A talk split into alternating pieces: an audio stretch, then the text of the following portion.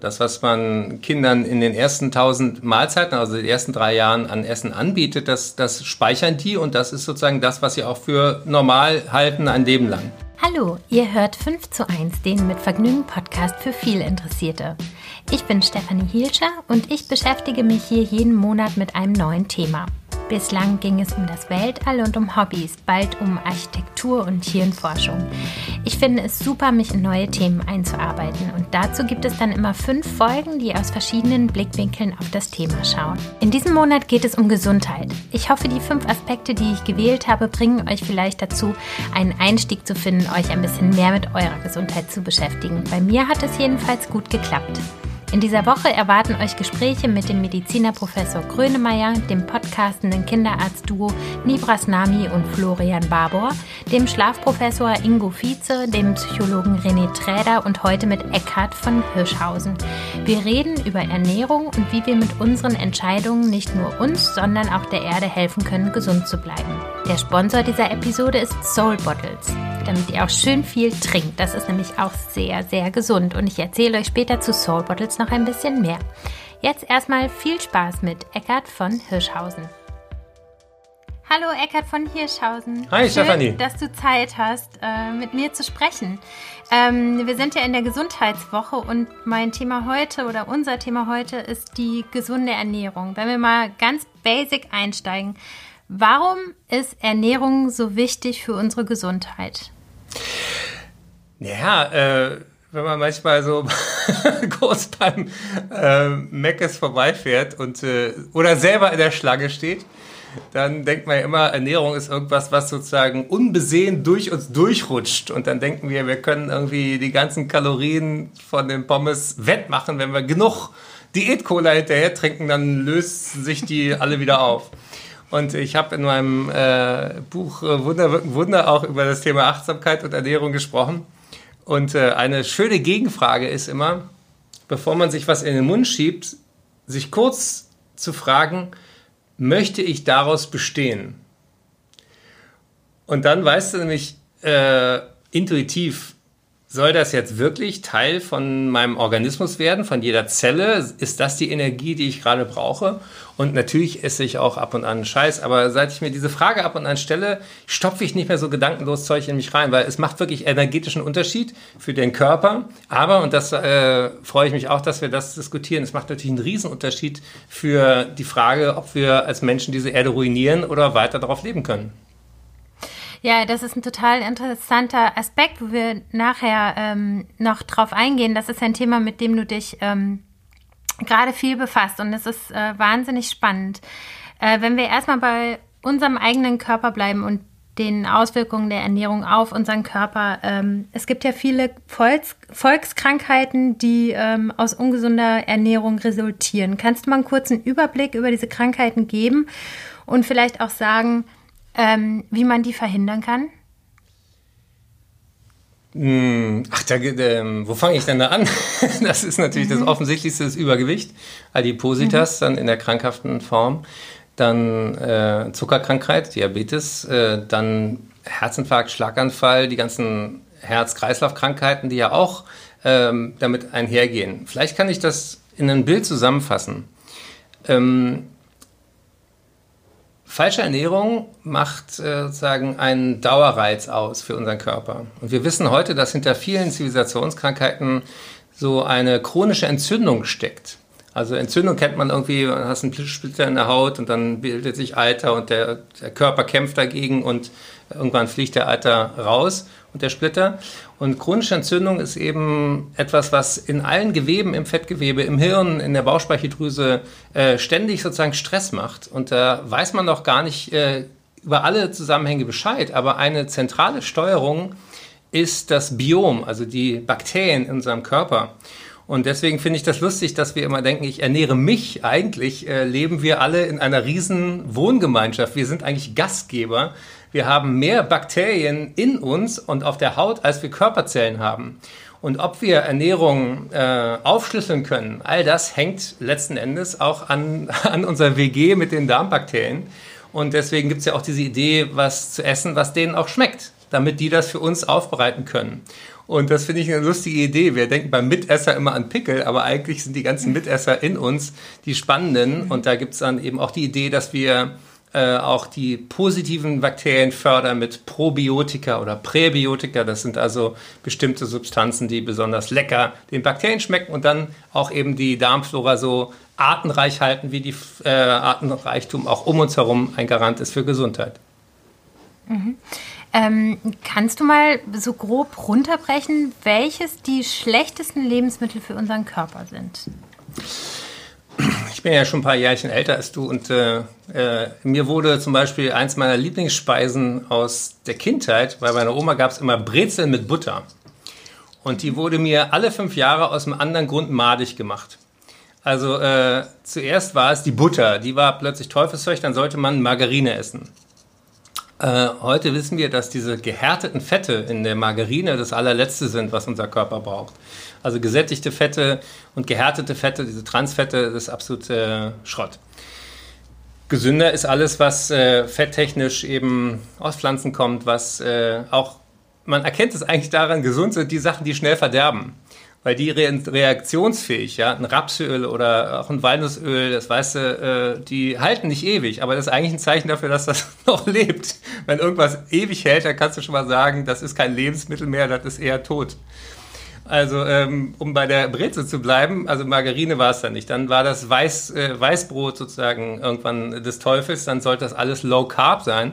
Und deswegen bin ich gar nicht dafür, sozusagen einzelne Gruppen sozusagen zu verteufeln, weil das maßgeblich dazu führt, dass man das Gleiche isst, was einem schon immer geschmeckt hat, nur man macht es mit schlechtem Gewissen. Und eigentlich finde ich das viel cooler zu sagen, ähm, ist ähnliche Dinge, die auch deine Oma für Lebensmittel gehalten hätte, ist möglichst wenig verarbeitetes Zeug. Wenn du es kannst, koch selber, koch frisch, kauf dir regionales Gemüse, kauf Obst äh, nach den Zeiten des Jahres und äh, achte darauf, dass auch nicht zu viel ist. Einige wissen auch, dass ich äh, mit dem Intervallfasten auch rumexperimentiert habe, mit dieser 16 zu 8 Idee. Und was ich daran so mag, ist, dass man gar nicht mehr so sehr schaut, was ich in den acht Stunden esse, sondern dass man dem Körper ausreichend Zeit gibt, sich zwischendurch auch zu erholen, weil Ernährung ist immer auch Energie, äh, nicht nur Zufuhr, sondern es braucht auch Energie, das aufzuschlüsseln und so gesehen ist auch Essen immer ein bisschen Arbeit für den Körper und ab und an will der auch mal Pause. Mhm.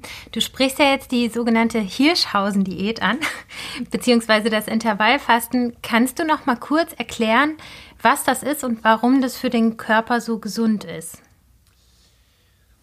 Ein Schlüsselhormon in, für den Zuckerhaushalt äh, ist das Insulin.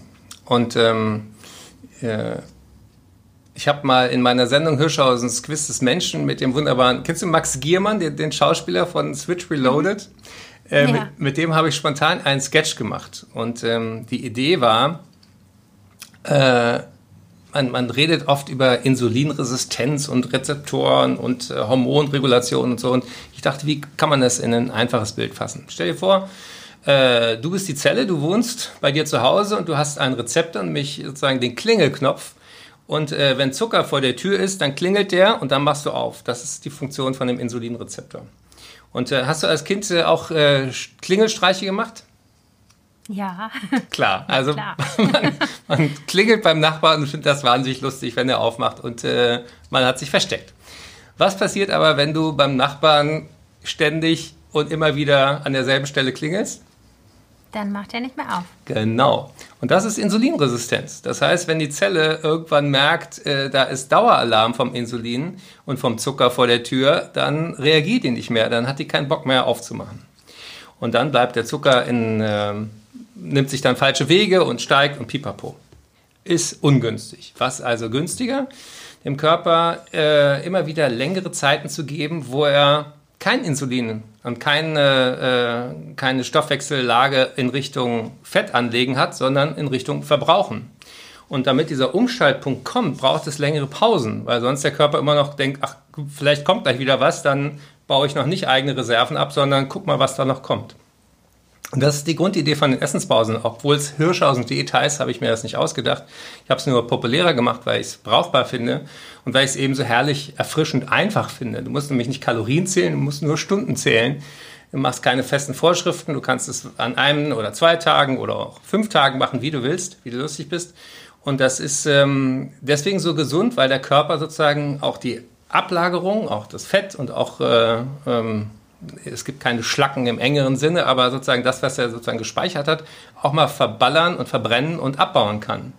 Und äh, so gesehen ist das eigentlich der Wechsel von Zufuhr und Verbrennen, für den unser Körper auch mal gemacht wurde. In der Steinzeit, da gab es ja auch nicht jeden Tag um 12.30 Uhr in der Kantine Mittag, sondern da äh, rannte das Mittagessen gerne mal noch zwei Tage vor dir her. Das heißt, wir sind wunderbar dazu in der Lage, längere Essenspausen durchzuhalten. Die meisten probieren das auch nie und wissen gar nicht, was ihr Körper eigentlich leistet. Hast du mal Intervallfasten probiert? Ja, ich mache das. Ach, also echt? ich mache das schon. Wie denn? Mhm. Ich mache auch 16 zu 8 und ich mache das aber jeden Tag. Also äh, am Wochenende mache ich manchmal eine Ausnahme, wenn ich dann mit der Familie irgendwie gemütlich frühstücken will und es ist eigentlich noch eine Stunde, bis ich essen darf, dann mache ich das trotzdem. Also nicht super dogmatisch, aber normalerweise halte ich die Intervalle schon ein. Aber Stefanie, was sich aufdrängt, äh, ich äh, kenne dich jetzt äh, von Bild und Ton. Du hast ja Mhm. überhaupt kein Problem mit Übergewicht. Warum machst du es trotzdem?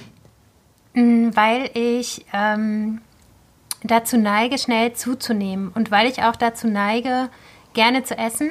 Und weil mir dieses Modell, ähm, ich bin ein bisschen so ein ganz oder gar nicht Typ, äh, das hilft mir und ich kann mich daran orientieren. Und ich muss sagen, ich habe zuerst habe ich auch ein bisschen abgenommen, aber mein Körper hat sich, glaube ich, so wieder auf seinem Level eingependelt, wo er sich wohlfühlt. Ich glaube immer, da könnten vielleicht noch zwei, drei Kilo runter, aber ich glaube, mein Körper fühlt sich da wohl, wo er ist. Das ist auch so eine Diskrepanz. Würde ich auch ganz gerne mal fragen, ob das, ähm, wie das da, äh, wie das da so ist, ob es da wissenschaftliche Studien zu gibt oder so, ob es so ein, so ein mentales und aber auch ein körperliches Wohlfühlgewicht gibt. Und deswegen mache ich das, weil das für mich eine Form ist, ähm, mit der ich meine Ernährung ähm, und meine Energiezufuhr einfach gut kontrollieren kann, ohne einen großen Aufwand damit zu haben. Und wie fühlst du dich denn in Zeiten, wo du nichts isst? Bist du da schlapp oder müde? Nein, gar nicht. Also überhaupt nicht. Ich kann sogar Sport machen in der Zeit, wo ich nichts esse. Also äh, ich kann laufen gehen, joggen gehen, alles ganz normal ähm, weitermachen. Also ich habe da keine Probleme. Ich glaube, wahrscheinlich waren es ein, zwei Wochen, die ich mich dran gewöhnen musste. Aber jetzt ist das ganz normal. Da hat sich der Körper so drauf eingestellt. Nun hast du ja auch Familie, das ist ja auch ein bisschen asozial, wenn man immer sagt, nee, ich esse gerade nichts. Und wenn man mal eingeladen ist bei Freunden, äh, ist man auch schnell der Partypuper, wenn man sagt, nee, ich, ich bin gerade in meinem Intervall. Äh, wie gehst du damit um? Ähm, ich esse dann und dann mache ich am nächsten Tag weiter. Das ist ja das Schöne, ne? Also man hat ja da quasi jeden Tag eine neue Chance, einfach wieder richtig in Anführungsstrichen weiterzumachen damit. Also ähm, nö, ich finde das auch nicht schlimm. Aber das dürfte dann nicht so ein, zwei Tage übersteigen, weil dann wäre ich aus meinem Rhythmus wieder raus. Aber mal eine Ausnahme zu machen, ist kein Problem. Ich finde es interessant, dass du sagst, dass es dir leichter fällt, eine feste Regel einzuhalten, als sich ständig zu zügeln. Und äh, das ist eben auch ein psychologisches Phänomen, dass, dass man weiß, dass Willensstärke äh, etwas ist, was sich über den Tag verbraucht. Und ähm, äh, das, äh, da erzählen wir unseren Hörern auch nichts Neues, dass man meistens nachts mehr Unsinn macht als tagsüber. Ist dir das auch schon mal so gegangen?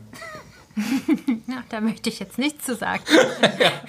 ich könnte jetzt gerne mehr darüber wissen wollen, aber ähm, ja. ich überlasse dir dein, dein Lächeln äh, im Wissen, worum. Aber es ist bei mir natürlich auch so, ist bei allen Leuten so. Und warum? Weil man sich tagsüber eben besser unter Kontrolle hat.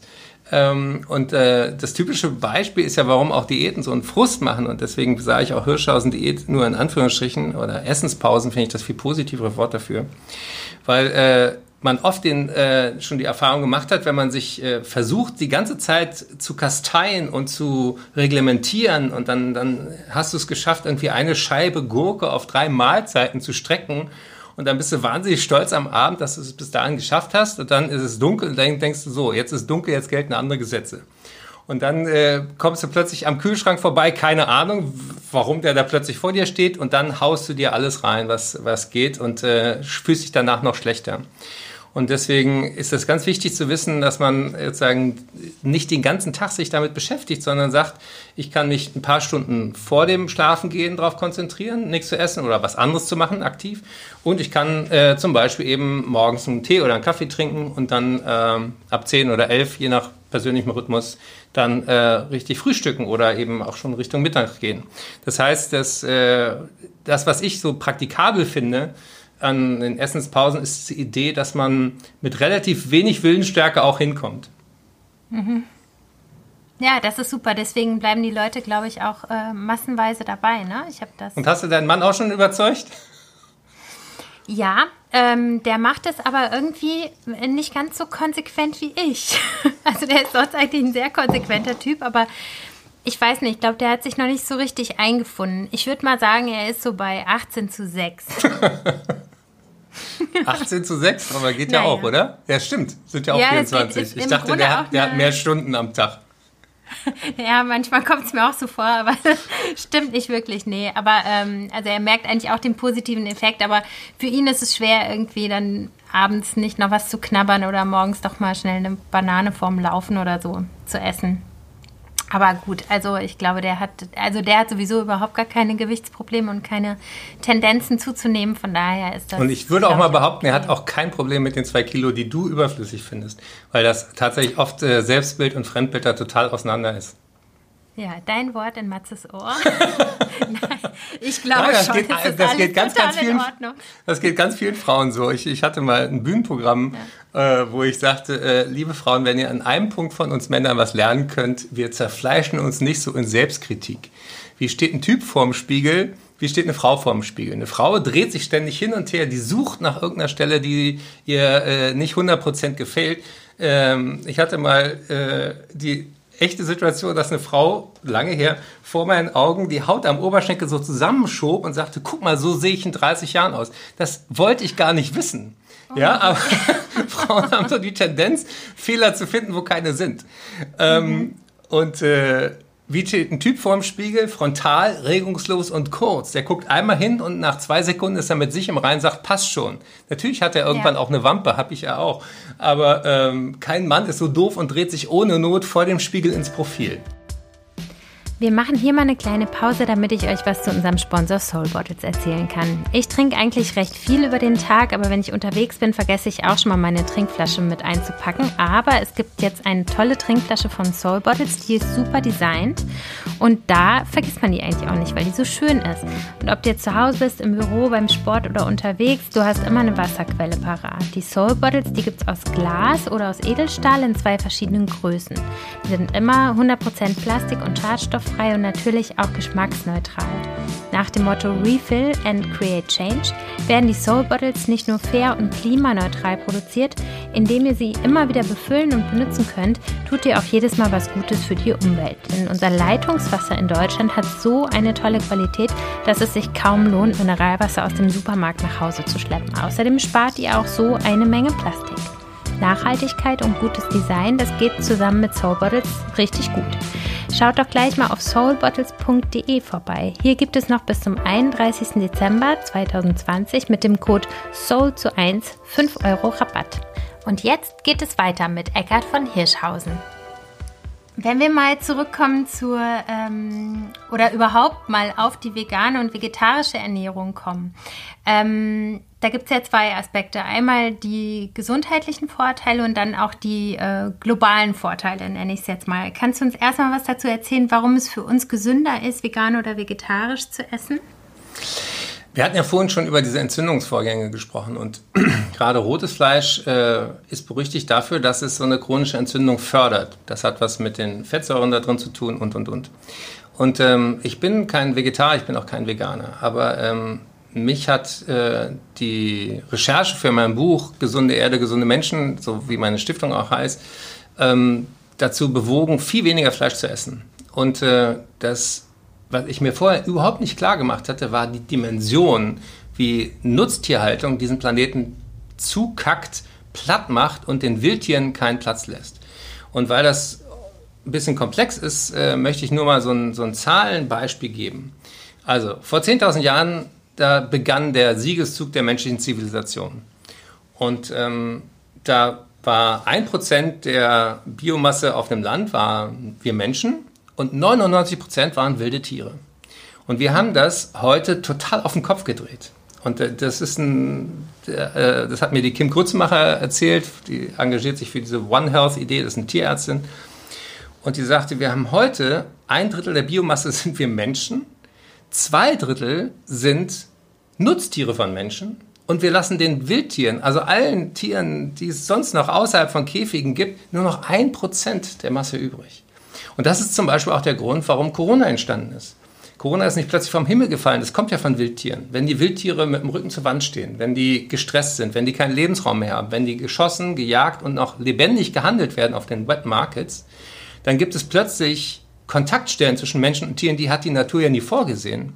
Und dann kommt es eben zu den Virenübertragungen von den Wildtieren auf den Menschen und das ist der Grund für die Pandemie. Das heißt, wir hätten die mit einem Bruchteil des Geldes, was uns im Moment überall auf Pump der nächsten Generation jetzt in den Konjunkturpaketen einfällt, hätten wir es verhindern können, indem wir einfach diese Wildtiermärkte geschlossen hätten, weil ganz viele andere Viren wie HIV, wie Ebola, wie SARS, wie MERS, ähm, die kommen alle aus dem Tierreich.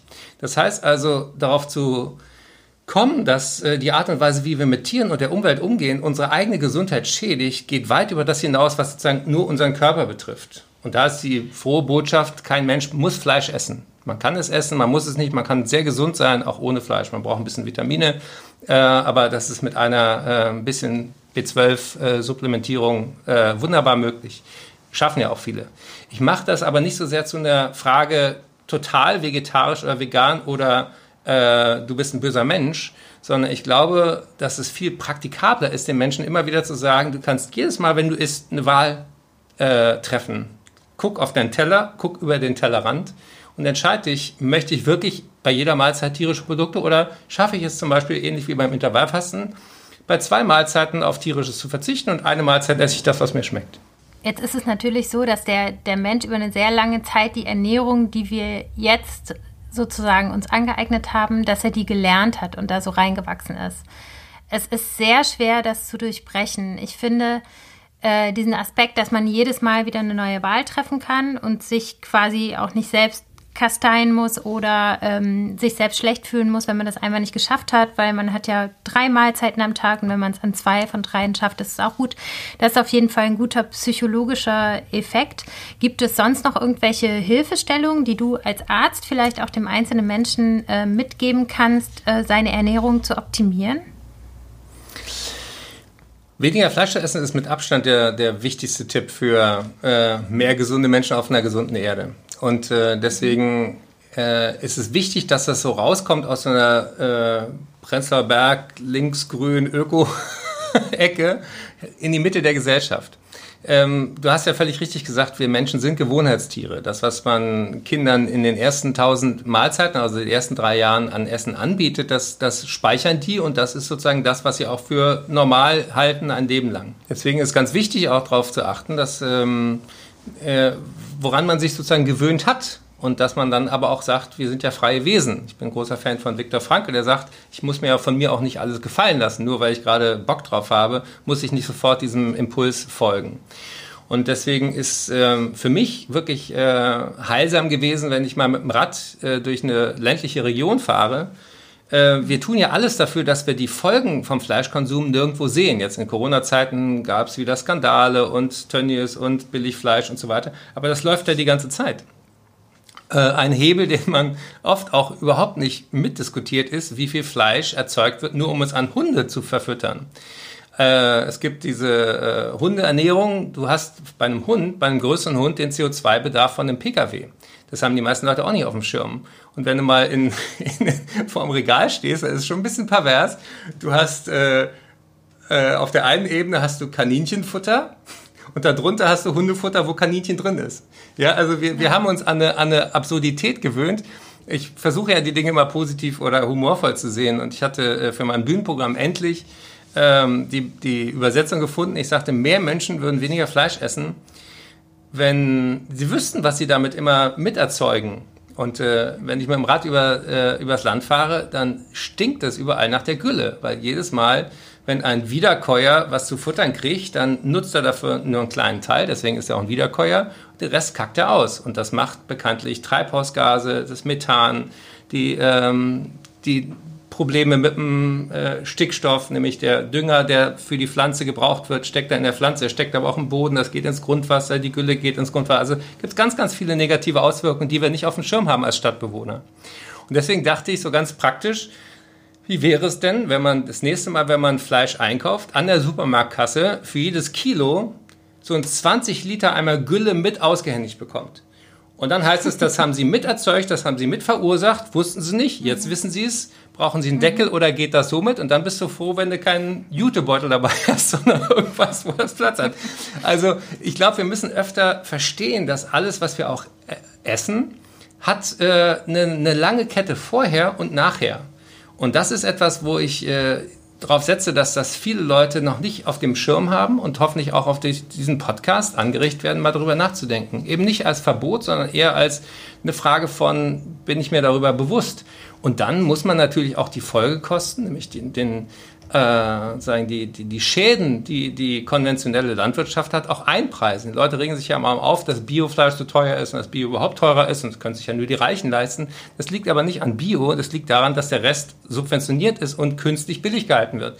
Das heißt also, ich habe mich äh, seit ich jetzt äh, 30 Jahre praktisch Gesundheit, Ernährung, Kabarett, Vermittlung, Wissenschaftsjournalismus verbinde, ich äh, werde jetzt auf die letzten zwei Jahre immer politischer und sage, das ist Quatsch, das immer den Konsumenten aufzubürden, das ist deine Entscheidung und du stimmst an der Supermarktkasse ab. Nee, bestimmte Sachen müssen politisch geregelt werden. Und deswegen ist das Wichtigste, was man tun kann, wählen gehen, sich politisch engagieren und auch Gespräche über dieses Thema aufrechterhalten, weil es ist erstmal nichts, womit du einen Blumentopf gewinnst. Das ist erstmal was, wo, wo du auf Widerstände triffst, wo du auf Leute triffst, sagst, äh, diese blöden Ökodiktatoren, die wollen uns alles verbieten, was Spaß macht. Aber die Freiheitseinschränkungen jetzt sind ein Pups gegen die Freiheitseinschränkungen, die wir der nächsten Generation aufbürden, die eine unbewohnbare Erde kriegen, wenn wir jetzt nichts ändern. Deswegen hast du auch deine Stiftung gegründet. Ja, genau. Wo kann man sich denn da nochmal schlauer machen über deine Themen, die du da hast? Ach, wir haben kein Wissensproblem, wir haben ein Umsetzungsproblem. Das, äh, ich habe, äh, äh, die Website ist gerade unter äh, Bearbeitung von Gesunde Erde, gesunde Menschen. Es gibt ähm, dann im Februar mein neues Buch, Mensch Erde, wir könnten es so schön haben. Da habe ich ein langes Gespräch mit einem der äh, mit äh, Felix Löwenstein heißt der, der ist sozusagen Deutschlands oberster Biobauer, der mir erklärt, wie wichtig eben bei Ernährung auch der Blick ist, was macht denn das mit dem Boden? Hauen wir da Dünger rauf, ziehen wir Mais hoch und der Preis ist, dass das äh, Feld dann nach drei Jahren äh, tot ist, da wächst nichts mehr, da ist die Humusschicht abgetragen, da gibt es keine lebendigen Bakterienkulturen mehr und, und, und. Also äh, ich lerne selber total schnell dazu, aber wer sich das schlau machen will, findet im Netz wirklich sehr, sehr viele gute, gute Quellen. Und es ist eher eine Frage eben, äh, wie bringe ich das in den Alltag, wie bringe ich das in die Politik? Und zum Beispiel die Frage, wer macht Lebensmittelsubventionen und wer macht die Preise, das ist was, das kannst du nicht äh, nur dadurch ändern, dass du jetzt äh, in den Biomarkt gehst. Beispiel, ja, wir haben in, vor zwei Wochen wurde das Landwirtschaftsbudget der EU abgestimmt. Und da hat Luisa Neubauer und viele andere und, äh, haben gesagt, was ist denn das für ein Kack? Wirklich, dass äh, über 340 Milliarden Euro EU-weit entschieden wird und das, was die da abgestimmt haben, war ein Vorschlag, der war wirklich von vorvorgestern. Und er hatte noch nichts mit Green New Deal, der hatte nichts mit Umweltschutz zu tun. Und da werden immer noch Milliarden verballert in die völlig falsche Richtung. Und deswegen, das sind so Sachen, die hatte ich früher überhaupt nicht auf dem Schirm. Da werde ich jetzt wacher. Und deswegen kann ich jeden, der das hört, nur äh, sich ähm, äh, bitten, sich äh, den Arsch hochzukriegen, auch in Corona-Zeiten, auch wenn wir sagen, erstmal nicht groß auf die Straße dürfen. Da gibt es viele kreative Möglichkeiten, sich schlau zu machen, sich zu engagieren, Petitionen zu unterschreiben, Social Media zu nutzen, weil äh, auf eine Art und Weise hören wir in den Medien ganz oft den Leuten zu, die einfach am lautesten sind und das sind nicht die Mehrheit und es sind auch nicht die Menschen, die sich ernsthaft Sorgen machen, wie es weitergeht. Okay, und das, was jeder Einzelne tun kann jetzt sofort, ist im Grunde auf Fleisch zu verzichten, soweit es geht. ich würde das gar nicht, ich würde das gar nicht verzichten nennen, sondern äh, ich war mhm. neulich bei Sarah Wiener. Äh, kennst du die? Hat das mhm. sie schon mal? Ja. Äh, auch eine echt äh, Vordenkerin, coole Frau. Ich habe die besucht in Kerko, da wo sie ihr Gut hat, wo ich mal, äh, mhm. wo ich gesagt habe, wenn ich noch mal als als Jungbulle reinkarniert werde, dann möchte ich dort äh, leben und nicht, nicht in Osnabrück äh, im, mhm. bei Tennis. Aber ähm, die hat mir eben auch gezeigt, wie, äh, wie faire äh, Nutztierhaltung auch funktionieren kann. Es ist natürlich teurer, aber die hat dann mhm. äh, äh, gekocht und äh, es gab einen Salat und da waren halt so äh, Filetspitzen drauf, ja. Das war mhm. nicht viel Fleisch, aber das Fleisch war super lecker. Du hattest ein gutes Gewissen dabei und das reicht doch. Also du musst ja nicht mhm. irgendwie jeden Tag irgendwie so ein Schweinenackensteak da für Gott gegeben halten. Das ist eine Generationenfrage. Ich glaube, da ändert sich was, aber wenn man weltweit guckt, geht der äh, Fleisch Bedarf oder die Nachfrage überhaupt nicht zurück. Also wir denken immer, gerade wenn man sich so in einer bestimmten Blase äh, auffällt, alle Welt äh, hört mit Fleischessen auf. Nee, alle Welt mhm. fängt erst gerade damit an. In Indien, in China, äh, in Afrika, in vielen Ländern, wo es gerade gelungen ist, Menschen aus der absoluten Armut in ein bisschen Wohlstand zu bringen, wollen die auch Fleisch essen. Und das gilt sozusagen als, als Zeichen des, des äh, Fortschritts, der, der, des Wohlstandes. Und das ist natürlich fatal, wenn wir weltweit weiter den Irrsinn machen. Da machen die paar Prenzlauer Bergmuttis, die jetzt äh, vegane Rügenwälder kaufen, keinen Unterschied. Hm. Ich danke dir ähm, für diesen Ausblick. Ich würde zum Ende nochmal ähm, gerne auf den Einzelnen zurückkommen. Wir heißen ja 5 zu 1. Kannst du mal die ähm, fünf besten Tipps für eine gesunde Ernährung zusammenfassen? Ist das, was dir schmeckt. Nicht mehr, als du brauchst nicht verarbeiteter, als es sein muss. Ist es äh, so frisch, wie es geht und hab Spaß dabei und mach nicht so einen Gewese drum. Weil das, was ich wirklich traurig finde, ist, dass wir so viel über Ernährung äh, reden und Leute sich gar nicht mehr trauen, irgendwas zu genießen. Jeder hat inzwischen seine, seine äh, bestimmte äh, Aversion und meint auch noch irgendwie Gluten und das und das nicht zu vertragen. Auf jeden, der eine echte Glutenunverträglichkeit hat, kommen zehn, die sich das einbilden, nur so als Beispiel. Das heißt also, ich würde mir wünschen, dass wir äh, das Thema entspannter angehen, dass wir da mehr Sinnlichkeit wieder mit verbinden, dass wir auch mal wieder mit den Fingern essen, damit wir wissen, was Essen eigentlich ist. Dass, äh, dass wir mal auf den Bauernhof gehen, dass wir äh, mal äh, wissen, wo das herkommt, dass wir ähm, gucken, wenn man durch den Wald geht, was kann man denn da essen, was nicht. Äh, und, und damit eben wirklich uns begreifen als nicht die Krone der Schöpfung, der alles zur Verfügung steht, sondern wir verstehen, dass wir Teil von einem Kreislauf sind. Und äh, deswegen muss man verstehen, dass Ernährung eben nicht nur das ist, was in deinem Körper passiert, sondern das ist, was, was vorher passiert und was auch danach passiert. Einer der absolut übelsten Angewohnheiten ist, dass wir ein Drittel des Essens wegschmeißen. Also wenn man über äh, äh, gesunde Erde, gesunde Menschen redet, dann muss man darüber reden, dass äh, mindestens zwei Drittel von dem, was wir wegschmeißen, noch gut war. Das heißt, wir haben verlernt äh, zu riechen, zu schmecken, so ein Mindesthaltbarkeitsdatum äh, ist ja kein Befehl, schmeiß mich weg, sondern ist nur eine Absicherung der Industrie, dass sie danach nicht mehr haften kann für die Frische. Aber das heißt nicht, dass dann eine Stunde später das Essen plötzlich ungenießbar ist, im Gegenteil.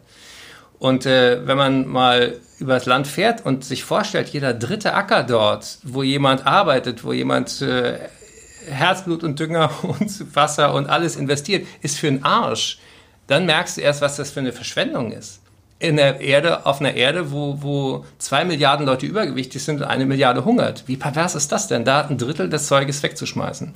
Und deswegen äh, finde ich das auch toll. Da gibt es auch coole Apps für. Da gibt es äh, Too Good To Go zum Beispiel ist eine App. Äh, oder ähm, in, in, meinem Buch habe ich auch so ein Foto von einem Typ, der, der in so einem Skianzug da sitzt und denkst, was soll das denn? Und den hat er containert und er hat einen ganzen Tisch voller Essen, was er nur äh, sozusagen gesunde Nahrungsmittel, die er aus dem Container gezogen hat. Und in Deutschland wirst du bestraft, wenn du das tust. Und in Frankreich werden Supermärkte bestraft, die Zeug wegschmeißen, statt es dann eben äh, für soziale Zwecke zur Verfügung zu stellen. Also auch da ist äh, ein gutes Gesetz mehr wert als ein schlechtes Gewissen. Ja, ein sehr großes Thema. Wir könnten ewig weiterreden, das ähm, wie es gerade anklingt. äh, aber ich danke dir erstmal bis hierhin äh, sehr für deine Zeit und ja, die neuen Perspektiven, die du uns gegeben hast. Na, und hoffentlich äh, im neuen Jahr wieder. Zu erzählen ja, gibt es ja sehr, immer sehr was. gerne. Danke, 2021. Ja, Wir freuen uns. Besser als 2020 muss es werden. Auf jeden Fall. Ciao, danke, hat Spaß gemacht. Lieben Dank, Eckart, dass du dir die Zeit genommen hast und dein Wissen über die Auswirkungen unserer Ernährung mit uns geteilt hast. Nicht nur für unsere Gesundheit, sondern auch für die Gesundheit unserer Erde. Das war es mit der Gesundheitsstaffel von 5 zu 1. Ich freue mich, wenn ihr auch im Dezember wieder zuhört. Dann ist das Thema Gutes tun.